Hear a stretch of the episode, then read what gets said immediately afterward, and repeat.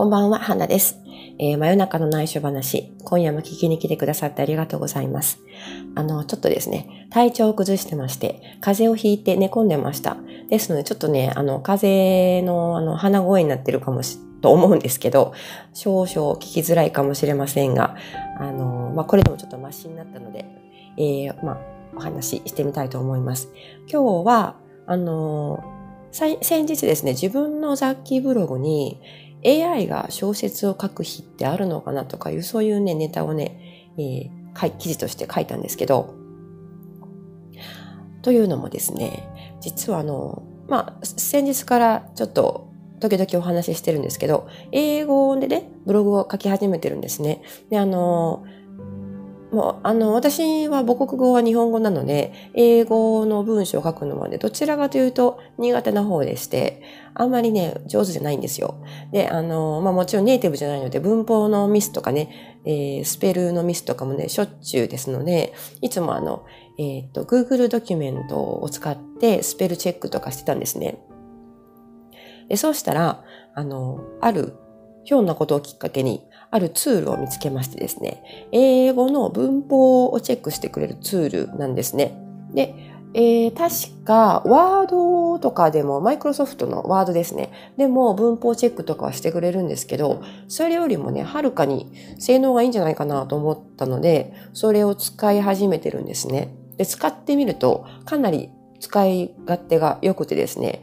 あの、なかなかね、私の下手な英語でも、ちゃんとした英文に整えてくれるんですよ。ね素晴らしいですよね。でも、これってあの、無料版と有料版がありまして、有料版はね、11.66ドルなんですよね。これちょっとカナダドルなのか US ドルなのかわかんないんで微妙なんですけど、まあ、いずれにしてもだいたい、毎月1000円前後で、有料版が使えるんですね。その有料版がかなりすごくてですね、私は実際にはまだ無料版しか使ってないんですけど、例えば、あの、文章とか文体の揺らぎ、曖昧な表現の回避とか、重複する、重複する単語の置換とかですね。あとの、より洗練された語彙選択の提案とかですね。あの、まあ、不必不必要な言い回しの回避とかですね。そういうのをね、全部チェックしてくれるんですよ。しかもコピーチェックもしてくれて、で、こう、なんて言うんでしょうね、インパクトが強すぎる表現の回避ですとか、物議を醸し出しそうな可能性のある表現の婉曲化とかね、こういうのもね、含まれるんですよね。これ私はあの、具体的に有料版を使ってるわけではないので、そこの性能がね、どのどの程度なのかわからないんですけど、まあ、とにかく、えー、文法チェックだけじゃなくて、英文エッセイを仕上げるための編集と構成をサポートするツールというコンセプトで作られてるんですね。結構すごくないですか？あの、ツールっていうか、ま、あの、AI を利用してるんだと思うんですけど、もう、こんなところまで来てるんだと思って、びっくりしちゃいますよね。で、あの、文体の揺らぎとかいうのはですね、結構あの文章を書いてると、まあ、前半と後半とかね、その部分部分で結構あの統一感がない言い回しをしてたりすることがあるので、それを多分整えてくれてる、くれるんだと思うんですね。で、その、えー、まあ、その統一感というかその文、文体とか文の調子とかも、その文章のジャンルによって変わってくるわけじゃないですか。例えばコラム記事と説明文とかね、医療系記事とかだと、その使うべき言い回しとかがちょっと微妙に変わってきたりしますよね。ですのでその選択として、例えば標準とかね、ビジネス、アカデミック、でカジュアル、クリエイティブ、テクニカル、医療系というカテゴリーがね、用意されてるんですよ。これをオプションで選んでですね。そうすると、えー、その、そのツールがですね、この、この言い回しは、例えばアカデミックな文章にはふさわしくありませんよというのを教えてくれるんですね。なんて賢いんでしょうね。素晴らしいなと思ったんですけど。ただ、これ使ってて思うのは、こういう、こういうツールをね、あの、英、これは英文エッセイのためのツールなんですけど、これがね、日本語バージョンができたらですね、これって私たちの仕事、私たちというか私は一応まだあの、ライターの家業をやってるので、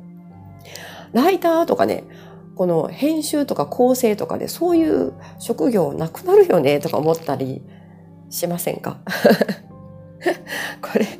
結構あれですよね構成とかで編集業とかで商売やってる方にとってはなかなかあの脅威じゃないかなと思うんですけどまあ、月、月にですね、毎月1000円前後とかでこれができるんだったら、その編集者とかね、構成者とかはね、何人も雇う必要なくなってきますよね。まあ、これ幸いにもまだこれ英文だけなので、あの、まあ、日本語はね、多分まだできてないと思うんですけど、まあ、でもそのうちできてくるんじゃないかなとか思ったりしてですね、うん、これはちょっとやばいなとか思ったりし、思ったりしますね。はい。だから、やはり私たち人間はですね、まあ、文章を書くにしてもですね、クリエイティブな文章を書いていかないとダメだなとか思うんですよね。で、あの、まあ、私もこんな風にボイスブログ発信してますけど、もっともっとなんかね、あの、クリエイティブなまあ、創作性の高い作品とかを出していけたらなとか思っているわけです。というか、そういう文章じゃないとね、普通のこういう文章とかだと、説明文とか、ノウハウ的な文章とかだと、もうあっという間に AI が書き上げちゃう時代になっちゃいますよね。はい。というわけでした。まあ、あの、もしこういう英文でね、えー、ブログを書いたりとか、英文メールを書かれる機会が多い方には多分役立つ、えー、ツールじゃないかなと思います。私が使ってみた感じでは Google ドキュメントとか Microsoft の Word よりも、えー、性能が高いです。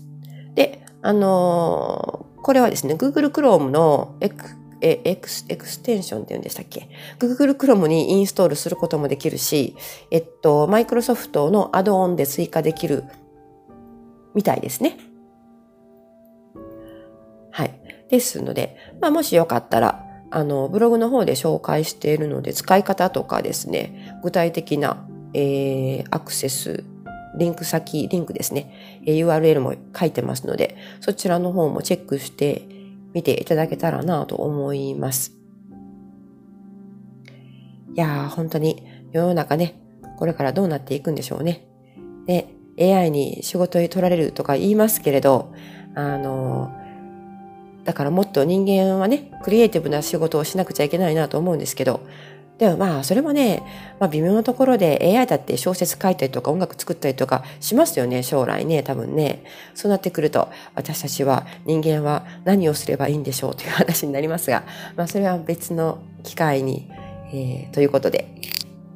はい。今夜は以上になります。最後まで聞いてくださってありがとうございました。もしよかったらですね、フォローとかお気に入り登録していただけると嬉しいです。この他にも Twitter とか Instagram もやってます。自分のブログも書いてますので、興味があればぜひちらっと覗いてみてください。